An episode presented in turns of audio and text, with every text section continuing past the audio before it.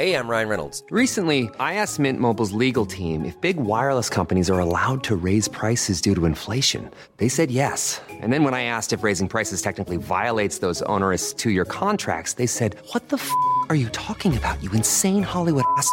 F- So to recap, we're cutting the price of Mint Unlimited from $30 a month to just $15 a month. Give it a try at mintmobile.com slash switch. $45 upfront for three months plus taxes and fees. Promo rate for new customers for limited time. Unlimited more than 40 gigabytes per month. Slows. Full terms at mintmobile.com.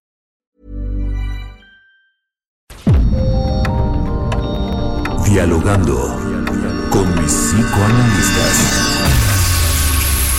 La doctora Ruth Axelrod, doctor Pepe Estrada y la doctora Rocío Arocha son especialistas comprometidos. Profesionales que se interesan realmente en ti. A través de El Heraldo Radio, un espacio personal, íntimo e incluyente. Dialogando con mis psicoanalistas.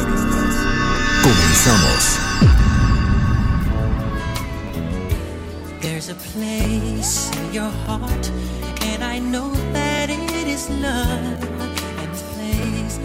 Is brighter than tomorrow.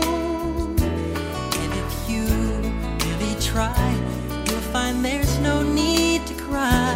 In this place, you feel there's no hurt or sorrow. There are ways to get there if you care enough for the living. Make a little space,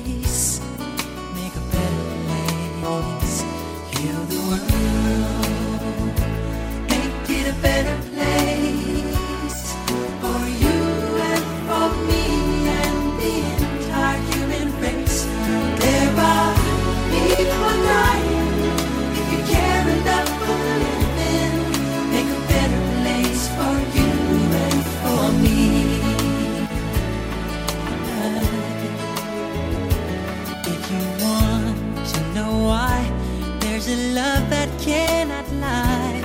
Love is strong, it only cares for joyful giving. Buenos días, amigas. You'll see in this bliss we cannot feel. There are dreams stop existing and start living. Then it feels that always love's enough for us growing. a todos nuestros radioescuchas.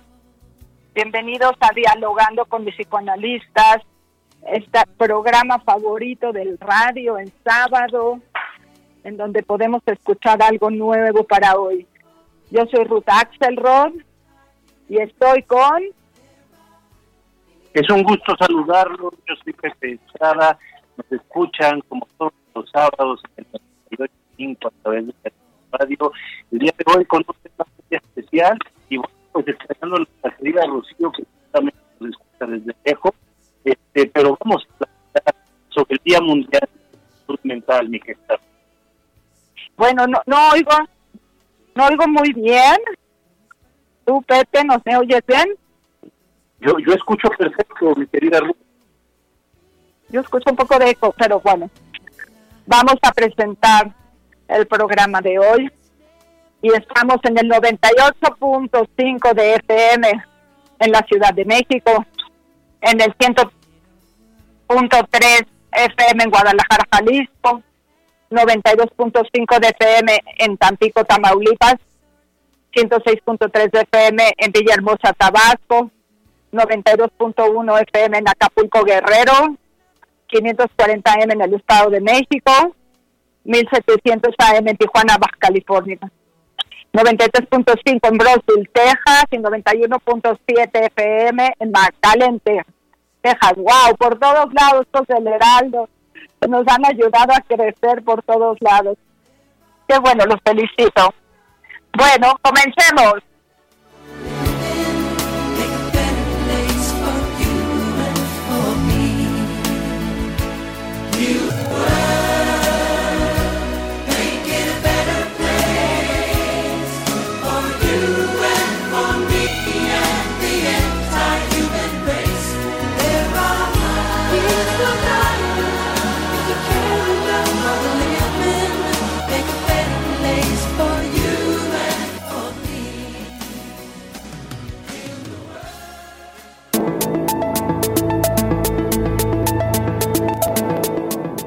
Estos tiempos de pandemia hemos aprendido mucho sobre las múltiples vulnerabilidades de nosotros como seres humanos, especialmente en lo referente a la salud tanto como la física y la emocional. La Organización Mundial de la Salud nos provoca para generar acciones a favor de la salud mental. Por ello, para conmemorar este día, la OMS junto con las organizaciones asociadas United for Global Mental Health y la Federación Mundial de la Salud Mental piden que se aumente considerablemente la inversión en salud mental para impulsar las acciones públicas en todo el mundo. En septiembre pasado se puso en marcha una campaña con motivo del Día Mundial de la Salud Mental.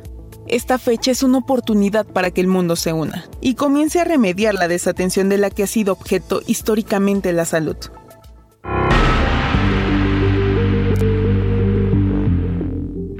Viendo las consecuencias de la pandemia de COVID-19 en el bienestar mental de las personas. Y esto es solo el principio, a menos que nos comportemos seriamente y aumentemos la inversión en salud mental ahora mismo. Las consecuencias sanitarias, sociales y económicas tendrán un gran alcance.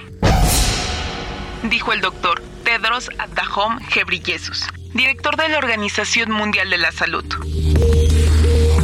Definimos salud mental a un estado de equilibrio donde la persona puede tomar decisiones de vida con certeza y responsabilidad.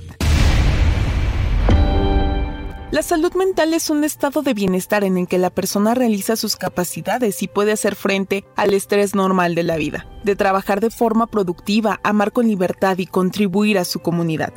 Además, existe un gran temor y resistencia en la población de pedir ayuda y reconocer que se siente emocionalmente dañada, por lo que la mayoría de las personas prefieren no compartir su malestar con un profesional que pueda ayudarlos, o acude a su médico con quejas de dolencias corporales que tapan el dolor psíquico. ¿Cómo invitar a que todos podamos reconocer que hay días difíciles, épocas complejas y afectaciones mentales que requieren atención?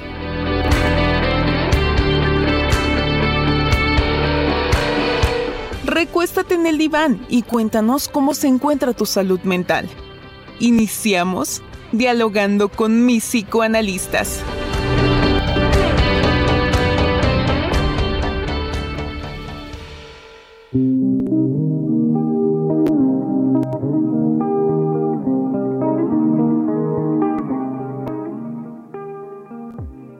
Amigos, desde este sábado tan cálido, porque hoy sí hay sol, nos toca hablar de algo muy importante que la Organización Mundial de la Salud ha, pedido, ha solicitado a la población que tengamos muy en cuenta.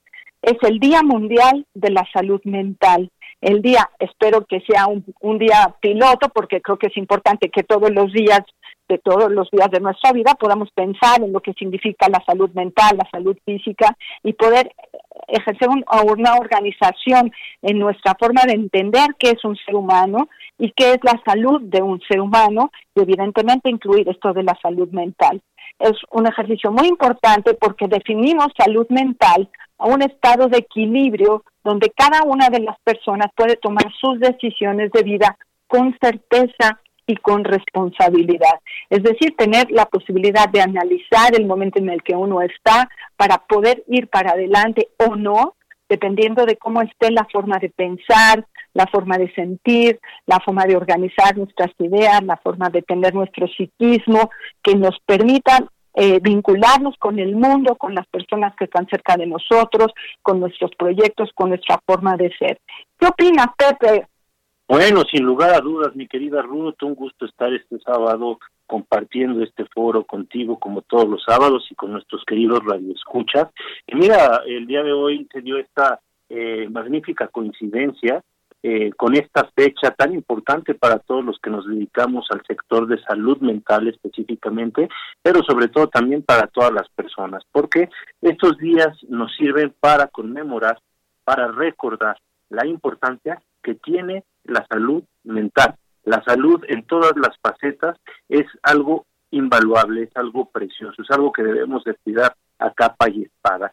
Y que efectivamente en salud mental estamos eh, en, un tema muy complejo porque a diferencia de la salud física, que inmediatamente genera molestias, la salud mental se va dando de manera paulatinamente cuando llegamos a tener un deterioro en ella, es paulatino, poco a poquito, y esto hace que sea de alguna manera eh, difícil de detectar los cambios lo cual permite que poco a poco nos vayamos acostumbrando a situaciones que nos generan un malestar. Y entonces poco eh, hacemos para de alguna manera eh, atacar este malestar, independientemente de todos los estigmas que, que acarrea ¿no? este, el atenderse en términos de salud mental. Entonces, a mí me parece que es importantísimo, mi querida Ruth, que el día hoy, 10 de octubre, celebremos este eh, esta conmemoración de la salud mental con un homenaje a través de este programa y sobre todo tratando de reforzar lo que es esencial en este día, la prevención. ¿Cómo ves, mi querida Ruth? Coincido, Pepe. Qué bueno que tenemos los puntos de vista muy armados. Voy a dar nuestro teléfono para que nuestros radioescuchas, si tienen alguna idea, alguna duda, algún comentario, nos marquen. 55 80 68 11 58, por favor, 55 80 68 11 58, todos aquellos que nos quieran ayudar a construir este programa en relación a la salud mental. Eh, esto, esto que plantea Pepe, de que cuando estamos enfermitos, cuando nuestro, nuestra salud corporal, cuando nuestro cuerpo se nos enferma la panza, la gripa, la, la, nos rompe una patita o alguna de estas cosas que nos sucede cuando brincamos mucho, ¿no? Vamos corriendo al médico porque tenemos un dolor que no podemos soportar y que es ajeno a nuestro estilo de vida. Pero el ejercicio de la acomodación, de estarnos acostumbrando a nuestra familia, a nuestro sistema, en donde a lo mejor hay circunstancias que siempre son, bueno, voy a decir a lo mejor, pero siempre hay situaciones que cada familia mantiene, ¿no? Y que la salud mental no es valorada como la salud física, entonces no se considera el cuidado y la prevención. Porque esto de la prevención suena muy bien, pero ¿cómo se hace, Pepe? ¿Cómo haríamos prevención en relación, digo yo, creo, a la primera infancia? Porque podemos hacer prevención en cada uno de los eh, de, las fases de vida de los seres humanos, pero creo que podríamos comenzar en esta parte, en la primera parte del programa, a hablar sobre la prevención en la primera infancia, que sería niños sanos, padres sanos, familias sanas. ¿Por dónde vamos, Pepe? Híjole, qué, pregunta tan interesante, Ruth, porque justo estás entrando en el en el rector. Pero ahorita Una llamada. Hola, hola. Bueno, buen, buenos días. Bueno. Buenos días, habla Benny Weiss, ¿cómo están ustedes? Hola, Benny. Eh, ¿Me escuchan? Sí, ahora sí. Qué saludarte. Ah, mucho gusto. Eh, yo eh, he leído estadísticas y los felicito porque esto de la salud mental afecta cada vez a un mayor porcentaje de la población mundial. Ya no es nada más una necesidad de terapia para algunos, sino que es algo mundial.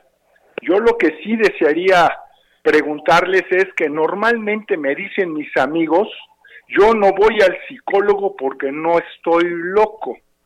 Sin embargo, he visto a muchos que han asistido a terapia y se encuentran mucho mejor en sus vidas. ¿Me podrían, por favor, decir la diferencia entre dolor o sufrimiento mental y la locura? ¿Cuándo es conveniente ir al psicólogo? Muchas gracias y felicidades por el programa.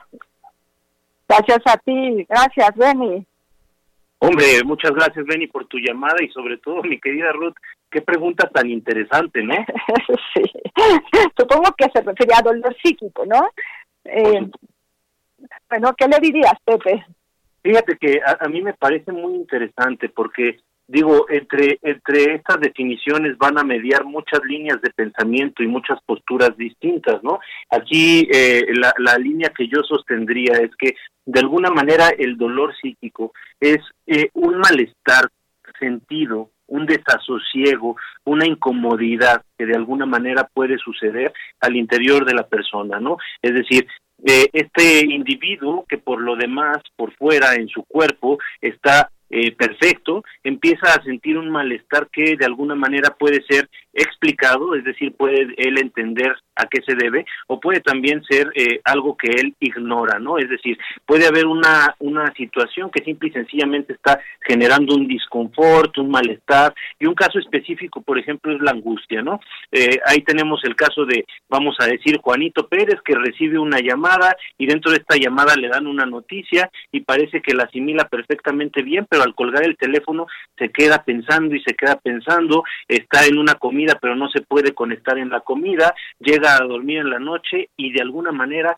no puede conciliar el sueño, está preocupado, está angustiado.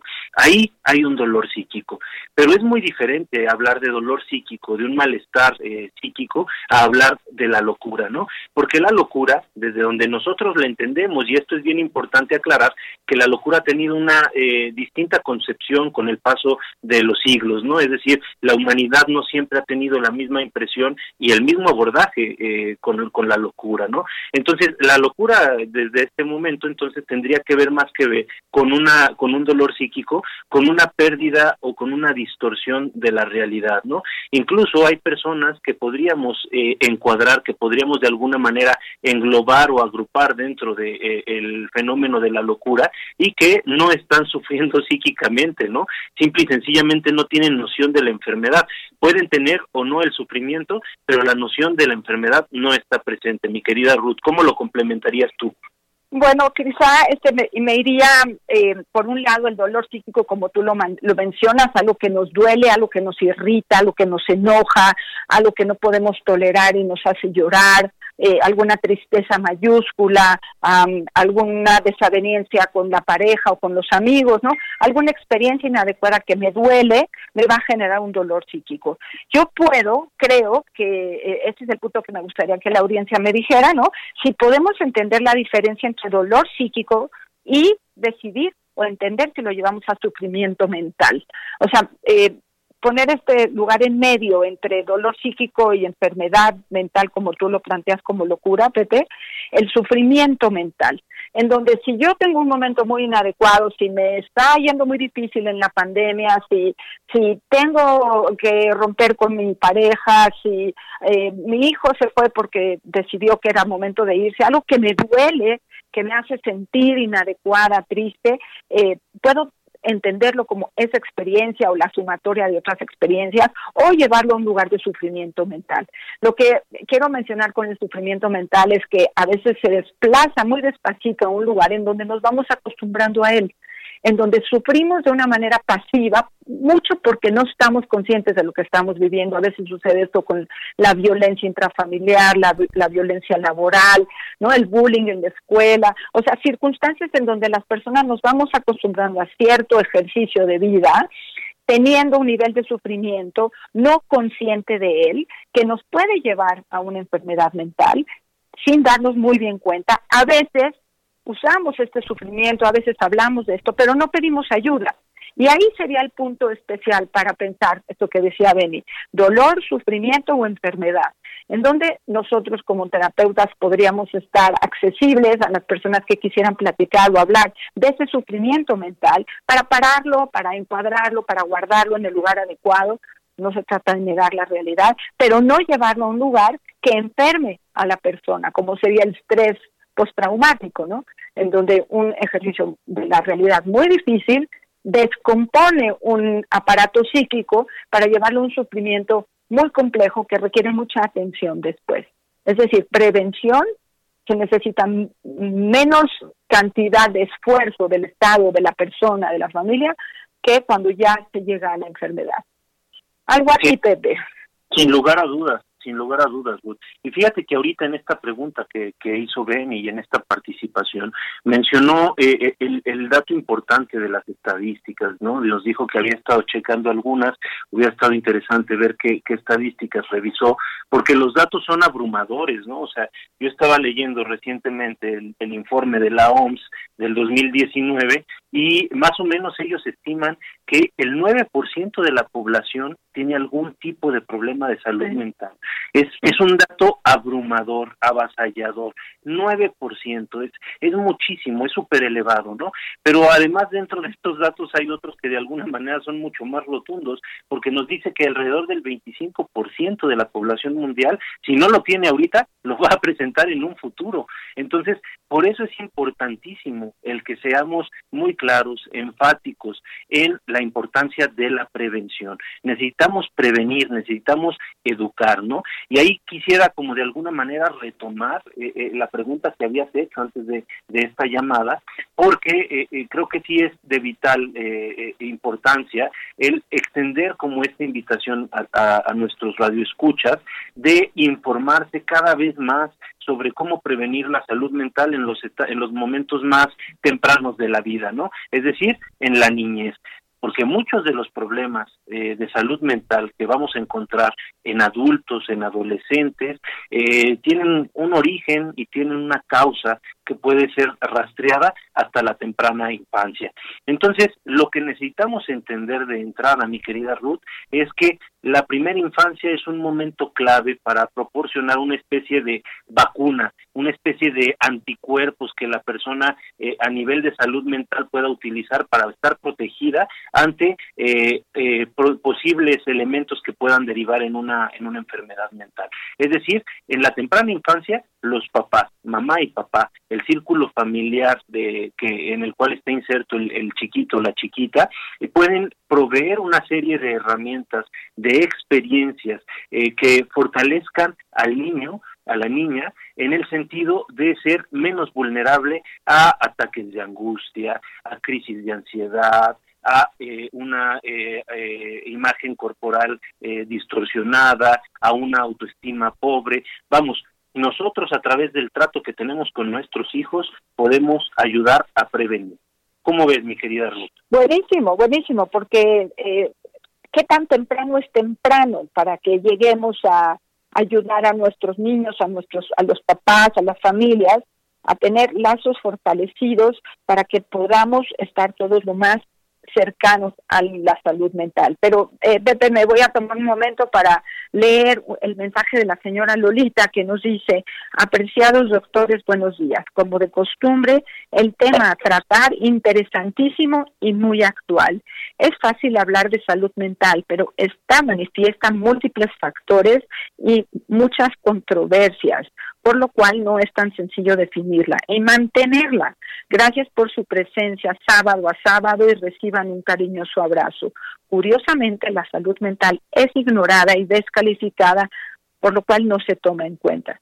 Bueno, señora Lolita, muchas gracias por el mensaje y retomo junto con usted, señora Lolita y con Pepe, que si nosotros podemos poner en el plano del interés de las personas que la salud mental nos va a permitir una estructura íntegra entre cuerpo y mente para poder hacer frente a una vida, entonces estamos hablando de coincidencias, de hacer que el ser humano se sienta integral. Tan importante su cuerpo como tan importante su mente, tan importante la salud mental como la salud corporal. Sí, bueno.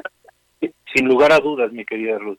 Eh, tan importante es la una como la otra, ¿no? Y ahí creo que sería muy importante que de alguna manera retomemos esta definición que nos puede dar eh, la, la Organización Mundial de la Salud sobre lo que es la salud en términos generales.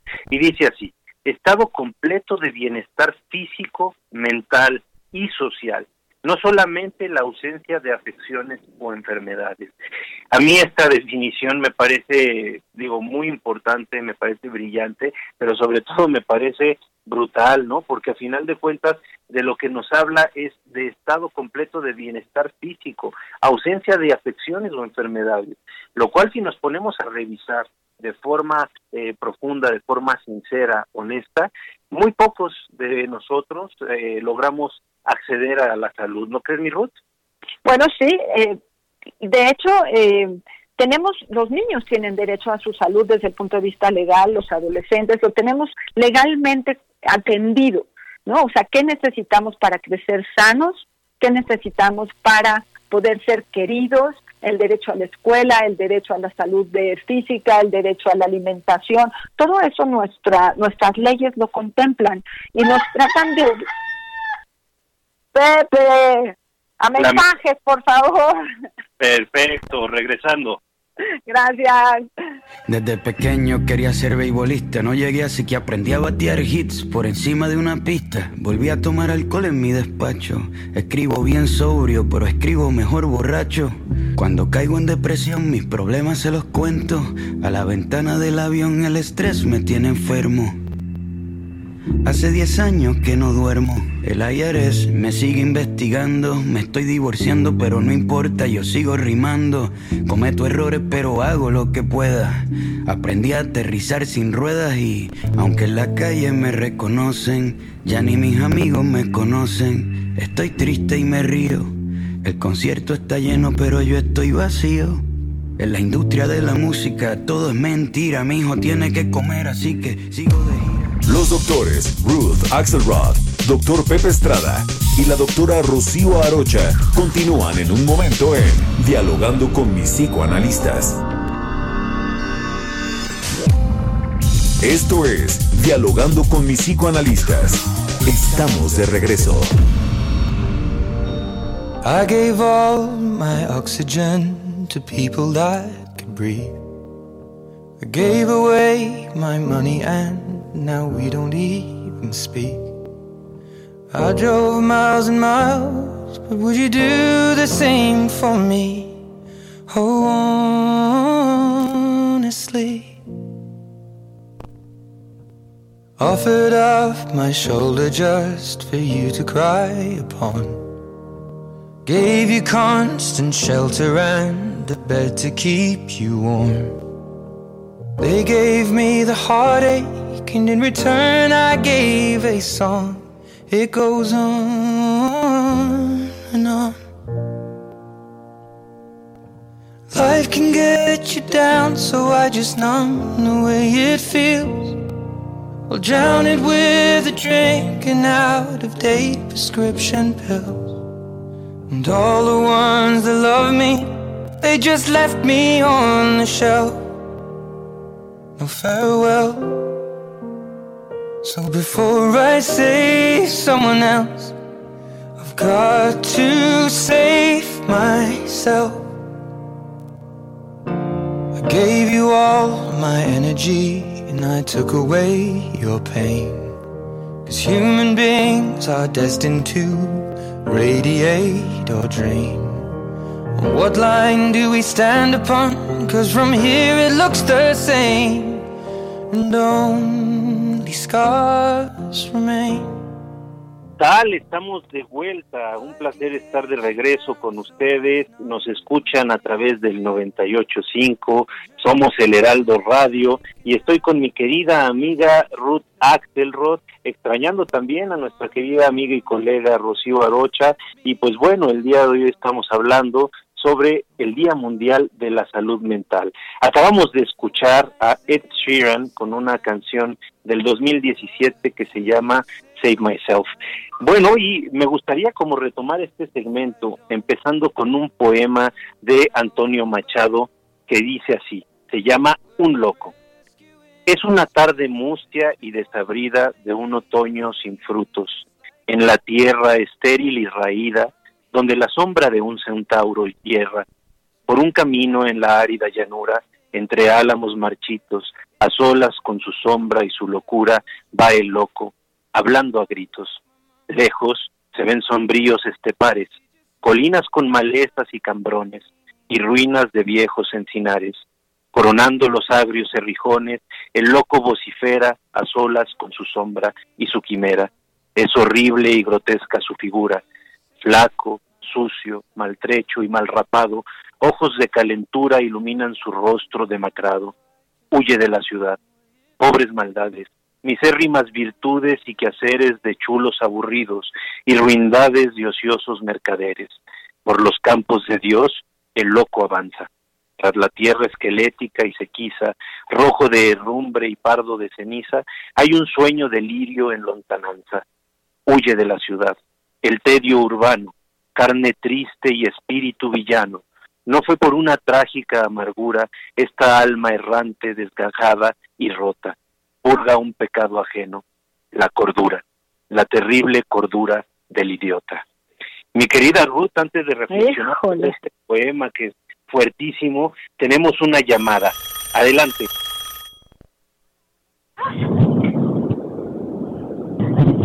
Pues buenos días, ¿me escuchan? Hola, buenos días. Hola, buenos días. Habla Sandra de la Ciudad de México y tengo una pregunta para ustedes. Eh, me parece primero muy importante que, que hablen justamente de este tema de la salud mental que, que pues es tan relevante, pero me gustaría saber en niños pequeños ¿cuál es algún algún indicio o algo en lo que tuviéramos que poner atención como papás para darnos cuenta de que la salud de nuestros hijos, hablando de la salud mental, no es óptima? Es una pregunta interesantísima, Sandra. Muchas gracias. Vamos a tratar de responderla. Gracias. Gracias por hablar. Listo, Pepe. Este asunto de... e-, Ese, ese, ese poema que leíste está fuertísimo. Entre la locura y la cordura ya no sé cuál es mejor según ese poema. ok, hay que estar huyendo un poco de las dificultades de la vida cotidiana, pero así es la vida, como que está llena de cosas complicadas, así como nos dice Sandra, ¿no? ¿Qué es lo relevante que tendrían que saber los papás que están criando pequeñitos, no sé, de uno a cinco años, ¿no? De uno a diez años, ¿no? Que podrían ellos como tener un termómetro que los ayude a detectar si los nenes están teniendo algún tipo de sufrimiento psíquico, algún sufrimiento de un malestar que les impida su desarrollo, eh, digamos, equilibrado que sería como una palabra que tiene que ver con salud mental, el equilibrio entre las áreas, el, el cierto grado de bienestar que se puede tener con eh, los pesares del desarrollo o a pesar del desarrollo, ¿no? Bueno, yo creo que eh, los que mejor conocen a sus hijos son los papás y están en función de cuidarlos, de atenderlos, de llevarlos a buen puerto, de darles todo aquello que ellos pueden, pero eh, hay circunstancias en donde los pequeños sufren de forma natural por el crecimiento mismo y eso es lo que sería interesante poder diferenciar entre alguna tristeza o alguna ruptura, alguna cosa natural como ya no me quedan los pantalones o ya crecí o, o me duele la panza porque estoy creciendo o, o hoy no como por alguna razón y solo es hoy o síntomas que ya se sostengan, que se mantengan, que le impidan al pequeño relacionarse con sus amigos, con sus hermanos, con sus papás, trastornos del sueño, trastornos de la alimentación, trastornos de la academia, trastornos motrices, trastornos perceptuales. Esas son las cosas que podemos ayudar a detectar en los chiquitos, ¿no? Y que pueden de alguna manera, entre antes se detecten, que tan temprano es temprano, decíamos, ¿no? Nos ayudan a que la madurez, eh, digamos, pareja de todas las áreas de un pequeño una pequeña se vaya desarrollando y los papás lo estén observando. ¿Cierto, Pepe? Sí, sin lugar a dudas, fíjate que a mí esta pregunta de, de, de Sandra me parece bien compleja, ¿eh? porque eh, el, el tema al que nos enfrentamos con, con salud mental es que a diferencia de lo físico, digo, en lo físico también va a haber variaciones, pero vamos, eh, si un niño, por decirlo así, este tiene diarrea a diario, sin lugar a dudas hay algo mal. ¿Sí me explico? En el caso, por ejemplo, de la salud mental, el comportamiento de cada niño va a variar, lo cual hace muy complicado detectar un tema de salud mental eh, eh, en, en un chiquito, ¿no? Lo que nos puede ayudar mejor en este sentido es, como bien decías, el conocimiento que tienen mamá y papá sobre sus hijos, que es inigualable, ¿no? Es decir, no hay nadie que los conozca mejor que ellos. Y a lo que tenemos que estar atentos es a las variaciones que va a haber en este comportamiento natural de, de un hijo, ¿no?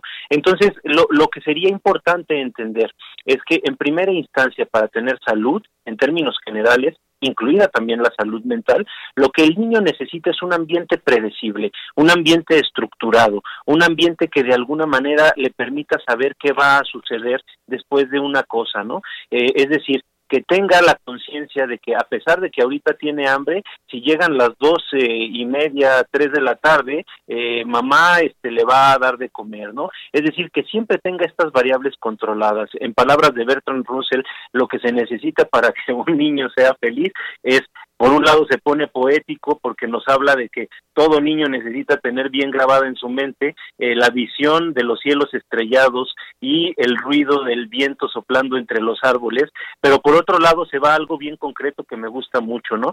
Un esquema de predecibilidad, que un niño sepa que tenga la posibilidad de prever en el futuro que va a tener una satisfacción, algo que de alguna manera lo va a calmar y lo va a ayudar a satisfacer sus necesidades.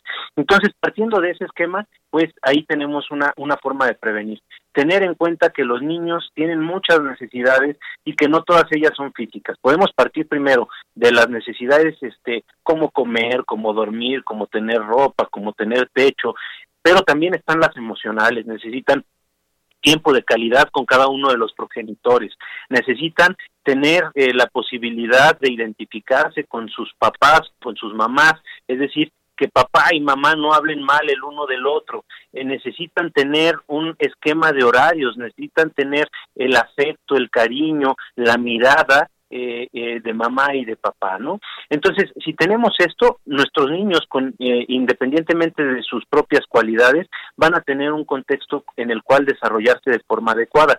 Sin embargo, por ejemplo, es muy común que lleguen las mamás al consultorio, seguramente te ha pasado, Ruth, y dicen, es que mi niño no está bien, mi niño este no hace amigos y yo veo al hijo de mi hermana que tiene 20 amiguitos y todo el mundo lo quiere y este es súper simpático y es el alma de la fiesta y fíjate que mi hijo no es así, ¿no? Entonces, bueno, ahí primero tendríamos que entender que hay niños con distintas cualidades, ¿no? Hay niños que vienen con una naturaleza determinada que es eh, ahora sí que extravertida y hay niños que vienen con una introversión natural. Entonces, en un caso particular podría ser que este niño que es seriecito no tenga ningún tema de salud mental.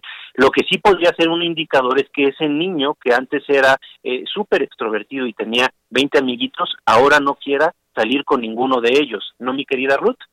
Sí, bueno, es muy complejo, como tú lo dices, pero diste muy bonito el ejemplo, ¿no? Y cuando las mamás están preocupadas, hay que hacerles caso, hay que escucharlas y está muy bien que ellas puedan ir y buscar y hacer la pregunta a un experto, ¿qué le pasa a mi hijo? ¿Está bien? ¿Está sufriendo o no? y ver de cualquier forma cómo poder apoyarlo. Pero quiero leer el eh, mensaje que nos manda don Ernesto Partida hoy y nos dice, el gran problema de los seres humanos es que llega a tener muchos problemas a los que se acostumbra. Eso, eso me parece muy importante, porque efectivamente los humanos nos vamos adaptando y adaptando y adaptando y después ya no podemos distinguir entre situaciones sanas o insanas, ¿no? Y llega a, y la persona entonces llega a pensar que eso puede ser lo normal. Creo que es necesario conocer lo que es el estado ideal del ser humano y nos recomienda un libro que nos da una aproximación que se llama Tus zonas erróneas de, Dine, de Wayne Dyer en donde se puede como eh, poder encontrar aquellas partes, como decía Pepe en el, en, en, el poema, entre la locura y la cordura, aquellos espacios que cada uno de nosotros tiene como un ejercicio erróneo, pero como así crecimos y como nuestra familia lo toleraba y nuestros amigos nos apoyaban que fuéramos unos eh, malvados, entonces no podemos diferenciar entre ser malvado o no ser malvado porque era una cosa que se sostenía en el, en el sistema, ¿no? Entonces, este, este lugar del sufrimiento mental y de hacer evidencia de que algo está doliendo, que algo está desajustando, es muy importante, es un termómetro que hay que hacer caso.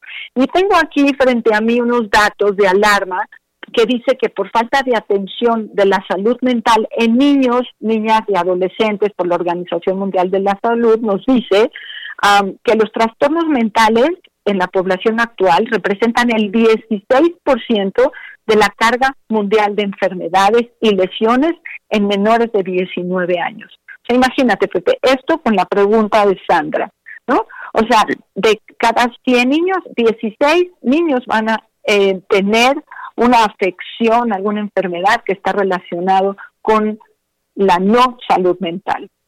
Híjole, es un dato eh, fuertísimo y además triste, triste, mi querida Ruth, porque aquí creo que sería muy importante aclarar, ¿no? Con, con esta cifra que, que traes y esta otra que yo voy a mencionar, eh, la importancia que va a tener la prevención y la prevención temprana, ¿no? Una prevención este como desde los orígenes, ¿no? Fíjate que según las cifras de la OMS, el 75%, 75% de los problemas de salud mental en adultos tienen su origen antes de los 18 años. Y esto es importantísimo porque si nosotros eh, vemos eh, eh, o tenemos la concepción clara de la mentalidad, de la, del aparato psíquico de, de un niño, podemos ver por qué es tan importante.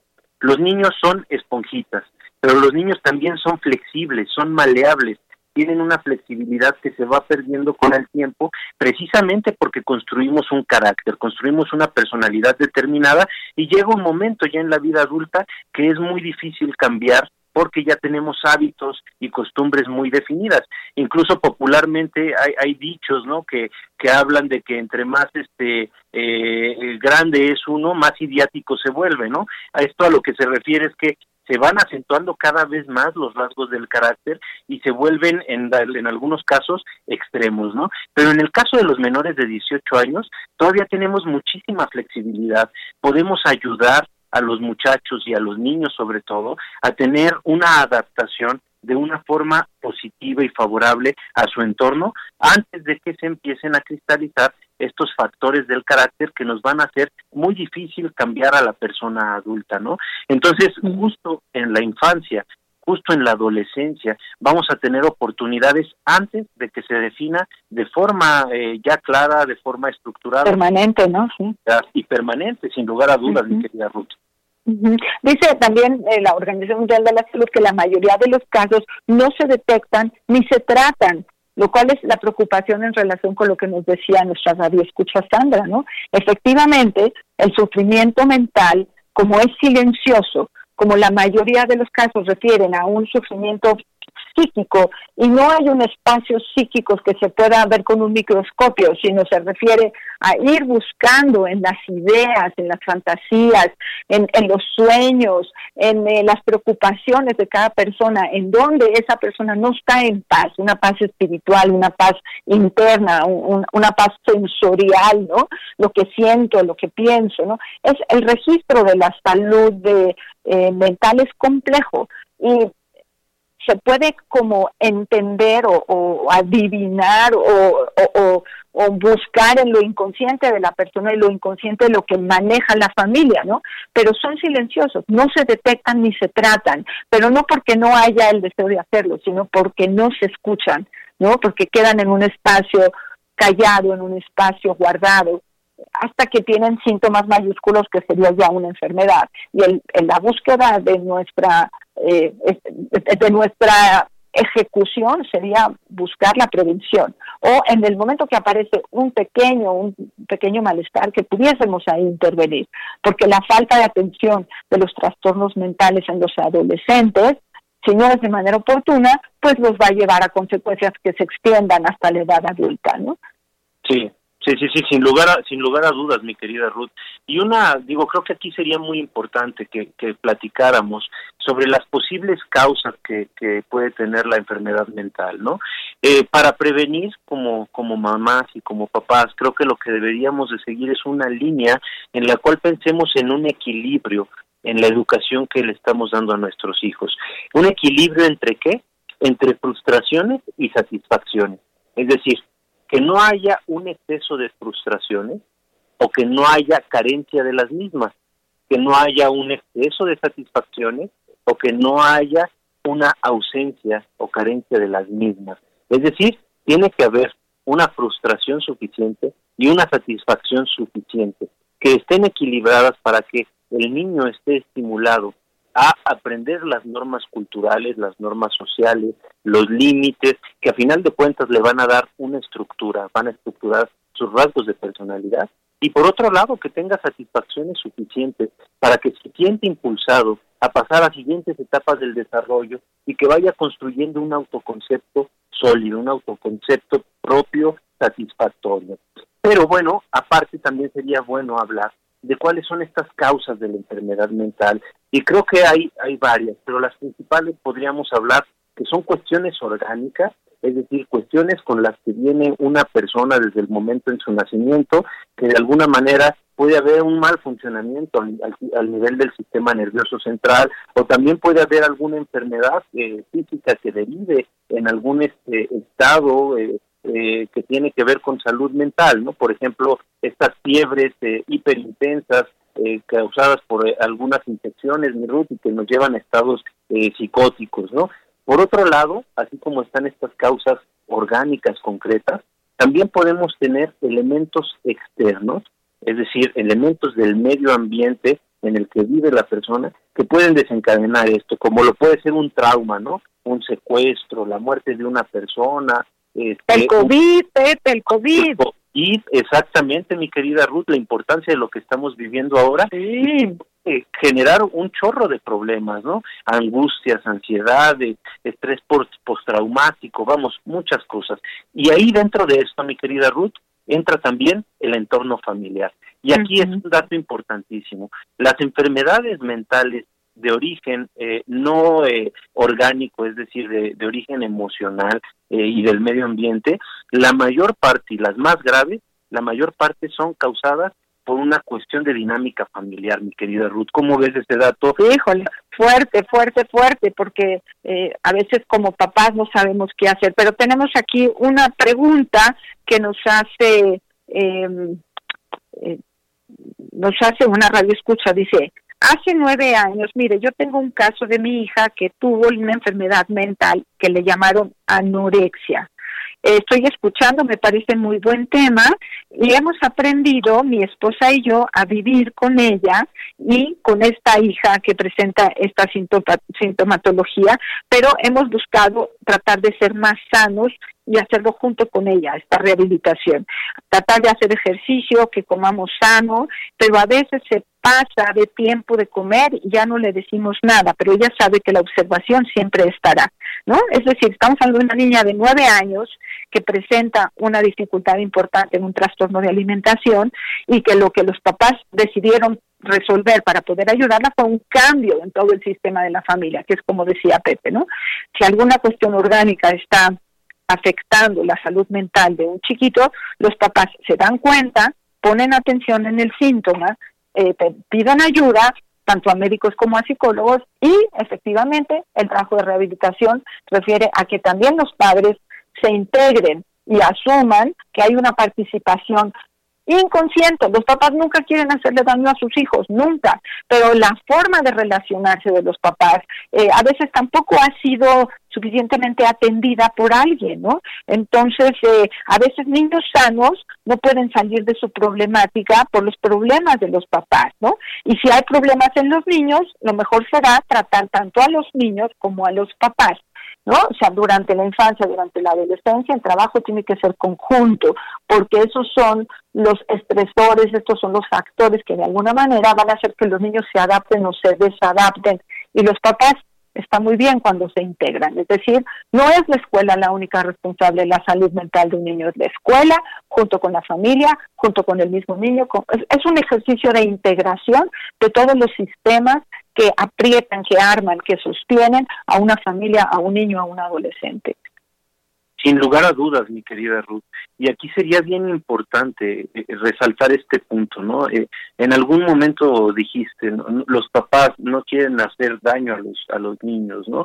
Y obviamente, mi querida Ruth, estoy de acuerdo contigo, pero también quisiera puntualizar una cosa, o sea, tenemos este ideal o esta concepción cultural de que un padre o una madre siempre quieren a sus hijos. Yo la verdad no estoy del todo de acuerdo con eso y lo que estoy diciendo es una frase, digo, es algo muy contundente, es algo muy fuerte, ¿no? Pero en términos generales, mi querida Ruth, claro que todos los papás quieren el beneficio en general de sus hijos, ¿no? Hay, hay excepciones por ahí y eso es importante tenerlo en cuenta, ¿no? Porque a veces el creer que nos quieren nos da la posibilidad de aguantar muchas cosas que nos hacen daño y a veces lamentablemente no es así. No sé qué piensas, Ruth, pero eh, yo creo que hay papás que sí quieren a sus hijos y hay otros tantos que no no siempre. Bueno, pueden no haberlos deseado y de alguna forma los bebés hacen su lugar. Este, la salud mental eh, de una familia no es que todo hayamos querido que venga como viene. A veces hay sorpresas, embarazos no deseados, pero cuando un embarazo se termina, porque hoy en día hay manera de suspender o, decir hasta aquí, hasta legalmente está aceptado, ¿no? Creo que eh, cuando todo el mundo se adapta a las nuevas circunstancias, hablando de los padres, y aparece un nuevo bebé, bueno, a lo mejor no es el, el amor lo único que sostiene a un bebé, pero es la familia, es el deseo, es la instancia, es querer ser una familia, y yo creo que la salud mental de los papás va a influir en la salud mental del bebé, de los bebés. Oh, Está llorando el bebé.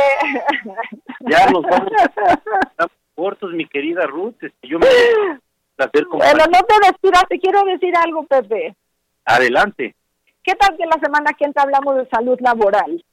Por supuesto, sobre todo con la importancia de la normativa que está por entrar en vigor, ¿no, Ruth? Así es, entonces podemos platicar con nuestro público sobre la norma 035 y la salud mental y la salud laboral. Gracias, Pepe, gracias a todos, gracias a Jazz, gracias a todos, Enrique, por estarnos apoyando. Un gusto estar con ustedes, feliz sábado y nos vemos en el siguiente episodio. Gracias por ayudarnos a construir este programa. Y me quedé bajo la lluvia aunque la voz se canse. Total es lo único que queda. Dialogando con mis psicoanalistas. Un diálogo personal, íntimo e incluyente. Por El Heraldo Radio.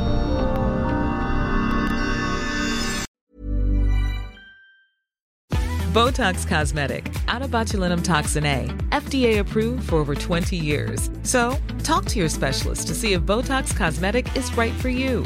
For full prescribing information, including boxed warning, visit BotoxCosmetic.com or call 877-351-0300. Remember to ask for Botox Cosmetic by name. To see for yourself and learn more, visit BotoxCosmetic.com. That's BotoxCosmetic.com.